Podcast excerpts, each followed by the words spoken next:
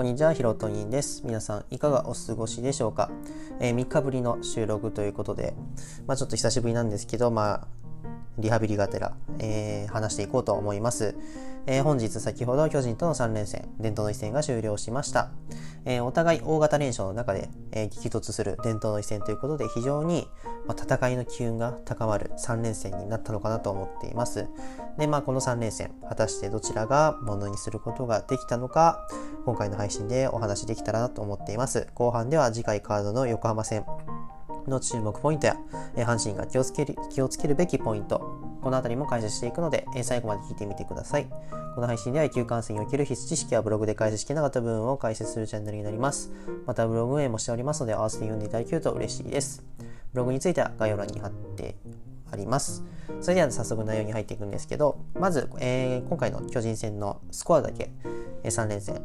えー、紹介していくんですけど、まあ、第1戦目は10対5で阪神タイガースが勝利。そして第2戦目2対3。そして第3戦目3対8と、えー、敗戦ということ、形になってしまいました。で、まあ全体的に振り返っていくと、この3連戦、非常にまあ、まあ、見ていて、まあ伝統の一戦、まあお互い連勝同士でのぶつかり合いだったので、まあ、非常に、まあ伝統の一戦らしい試合だったかなと思っています。で、1戦ずつ振り返っていくと、まあ、1戦目は非常に、まあ、阪神打線が非常に活発で、つながりに、まあ、つながりまくった感じかなと思っています。具体的には、えー、マルテ選手であったり、大山選手がそれぞれ2本のホームラン、サンズ選手も1本ホームランと、まあ、ホームラン構成で大量得点を、えー、取ることができました。まあ、特に、えー、試合中盤で、まあ、ジャイアンツに2点差に迫られた場面もあったんですけど、そのね、後にサンズ選手がサン選手が打ったホームランは非常に、まあ、まあ、試合の流れを見ても、まあ、貴重で阪神に、まあ、再び流れを持ってくるようなホームランだったのでこのサン選手のホームランは非常に、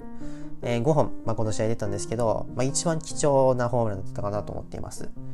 で、まあ、打線はこんな感じで投手陣の方は、まあ、西投手が、えー、中5日を空けて登板しました。まあ、しかし、まあ、見ていて、まあ、ボールのキレだったりスピードまあ、制球力もちょっと、まあ、万全ではなかったのかなと。まあ、考えると、まあ、中5日っていう、まあ、今まで中6日で登板してて、で、今回中5日、そして、まず、ね、前の試合では120球以上投げていたっていうこともあって、まあ、ちょっと疲れが取り切れてなかったのかなっていう感じは、えー、見ていて思いました。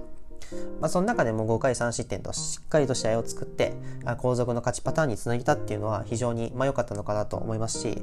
まあ、今回のゲーム第1戦目のまあ勝因だったのかなと思っています。で、第2戦目に関して、えー、ね、1戦目で勢いよく、まあ、阪神が勝利し、その勢いのまま、えー、近本選手とマル選手マルテ選手が初回にホームラン、えー、2本で先制しました。で、まあ、この流れで、まあ、阪神が優勢に行くのかと思いきや、まあ、ジャイアンツがなかなか、ね、しぶといっていうね、2回と4回に、えー、今まで不調でちょっと眠ってた岡本選手が、えー、ソロホームラン、で、まあ、同点に追いつくと。で、まあ、この試合まで、まあ、岡本選手はなかなか成績が上がらず、まあ、不調だった感じではあったんですけど、まあ、でもこの2本で結構、ね、生き返ったというか、復調傾向に上がってきたのかなっていうのは、ちょっと見ていて思いましたね。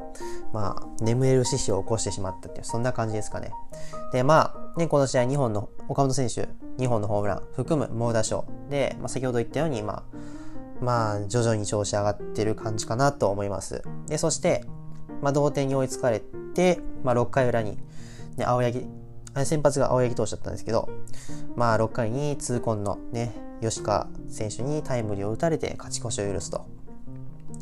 まあ、えー、まあ、この試合振り返ると、まあ、阪神としては、まあ、このね、第1戦、ね、勢いそのままに先制、2点先制はしたんですけど、まあ、その後に、まあ、中押しとダメ押しが取れなかったのが痛かったかなと思いますね。まあ、巨人先発が畑投手だったんですけど、まあ結構1回、2回あたりは本当不安定だったんですよね。制球力も。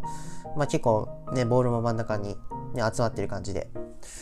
ですが、そのね、えー、先制パンチの2本のホームランで終わってしまったっていうのが、まあちょっと、ね、惜しかったというか、えー、敗れた要因かなと思っています。まあ非常に、まあ、阪神としては勝てた試合を落としたのかなっていう感じは否めないですかね。これがまあ第2戦目です。そしてね、両者とも、えー、重要な第3戦目になるんですけど、えー、先発、えー、阪神の先発は秋山投手、巨人の先発は高橋投手で始まりました。で初回から巨人が勢いそのままに秋山投手から3点を先取しました。えー、松原選手と梶谷選手がヒットでつなぎ、ね、え、その前の試合で、ね、復調傾向にあった岡本選手が2点タイムリーで先制。その後、えー、重信選手のタイムリーでさらに加点ということで、ね、なんと秋山投手、これまでね、えクオリティスタート続けてきて、防御率も1点台だった秋山投手が3回ノックアウトという、まあ、阪神としては非常に、えー、ショッキングなね、出来事が起きてしまいました。まあ、ボールはちょっとね、球威が、えー、前の試合より、ね、以前の試合よりはなかったのかなっていう感じはあるんですけど、まあでもね、特段悪いって感じはなかったんですけどね。まあでも、ちょっとまとまりすぎていたまとまりすぎていて、まあ、バッターに狙われてた印象かなっていうのはちょっと受けましたね。もう少し、こう、ボールを散らばせるというか、ボール球を、まあ、有効活用できたら、んも、もしかしたら違ったら、違った結果だったかなと思います。で、まあ、えー、6対0という感じで、まあ、大差をつけられたんですけど、まあ、阪神タイガース、えー、反撃に出ます。3回に、えー、佐藤輝明選手のタイムリーヒットで1点を、1点取り返し、そして6回に、えー、なんと北条選手、代打でツーランホームランで3点差に迫るという場面も作りました。この3点差になった時点でね、結構、まあ、阪神としては、まあ、イケイケムードというか、ね、6点差から3点差ということでね、もしかしたらいけるんじゃねえかっていう感じはありまして、で、この北条選手のホームランの前に、えー、その前を投げていた小野選手の好投が結構光っていて、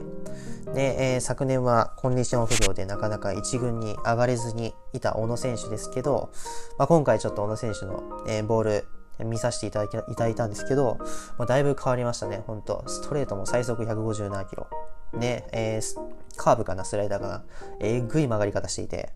これね、今回、2イニング投げて、まあ、無失点だったんですけど、まあ、非常にアピールの場になったのかなと、えー、僕の中では思いました。小野選手、今後の投球に期待したいなと思います。で、ちょっと話戻すと、まあ、この小野選手の好投、2イニング無失点っていう好投が、まあ、北条選手のツーラン生んだのかなと思っています。まあ、3点差に迫った阪神ではありますが、その後、7回に勝木選手にホームラン打たれ、8回にはね、この岡本選手と、まあ、同じくこの不不調傾向にある本来の調子を取り戻しつつある梶谷選手にホームランを打たれて8対3、えー、この試合第3戦目も落とすという結果になってしまいました。という感じで、えー、3連戦振り返ってきました。1勝2敗と巻き越し。ということで、まあ、巨人に、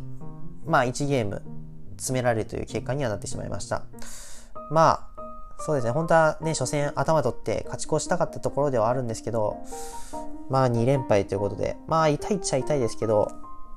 まあ3立てされなくてよかったのかなっていうのは個人的に思いますね。まあ首位なので、現時点ではね、まあ、えー、貯金を一つ減らすだけにとどまってよかったなっていうのは、えー、僕の中で思いました。で、何度も言う通り、個人的にはまあ2戦目、この先制パンチはま非常に良かった、素晴らしかったと思うんですけど、まあ中押しとダメ押し、これができなかったのが非常に痛かったし、まあね、勝てた試合かなとは思うので落としたのが非常に痛かったかなっていう、この3連戦のまあ僕の中での感想ですね。という感じで、えー、伝統の一戦、3連戦、えー、振り返ってきました。で、配信の後半では簡単にですが、次回カードの、えー、ポイント、えー、解説していこうと思います。えー、次回は甲子園で横浜 DNA との3連戦が行われます。阪神予想先発は藤波投手、伊藤投手、ガンキル投手、横浜せ、えー、予想先発は、坂本選手、上茶谷選手、坂口選手となっております。えー、阪神としては、まあ、ね、気をつけるべきところは、前回、横浜 DNA と戦った際に、えー、いなかった外選手とオースティン選手ですね。この2人が、現在、スタメンにも復帰し帰ってきているので、まあ、非常に注意するべきポイントかなと思います。えーね、先週の後半あたりから2人がスタメン出場していて、まあ見た感じまだ、えー、両者ともね、本調子ってほどではないんですけど、えー、まあ打線の厚みは確実に増しているとは思っていますね。宮崎選手、佐野選手、牧選手。えー、この辺りの3人に加えて外選手やオースティン選手が加わっているので、まあ、確実に打線は、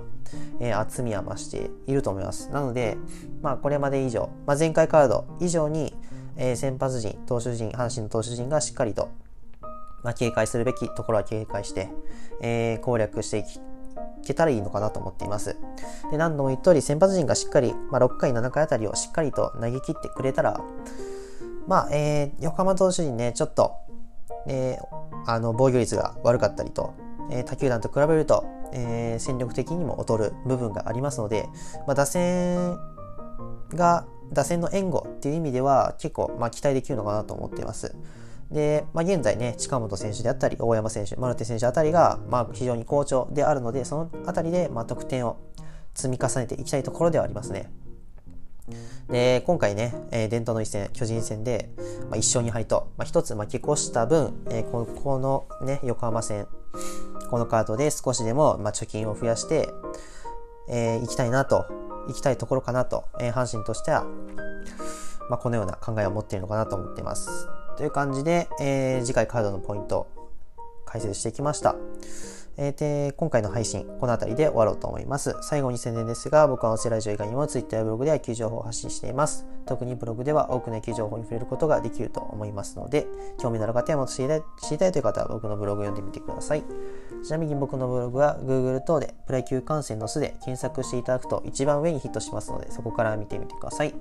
えー、また今回の配信を聞いてみて、もっと聞いてみたい、面白かったためになったという方は、ぜひフォローボタン、いいねボタンを押していただけると、僕のモチベーション上がりますのでよろしくお願いします。また今後もこんな形でプロ野球に関する情報、野球観戦有益な情報を発信していきますので、えー、ご飯を食べながら夜寝る前、モーニングコール等に聞いていただけると嬉しいです。えー、何かね、今回の配信聞いてみて、ね、こんな意見があるだったり、こんな考え考えがあるだったり、えー、こんな案が思いついたとか、そういった、そういった意見がありましたら、えー、Twitter のリプであったり、DM、スタンド FM ならレターなどで返信していただけると、えー、配信配信を通じて、えー、回答していきますので、えー、よろしくお願いします。それでは今回の配信はここまでにしたいと思います。楽しい野球観戦ライフをお送りください。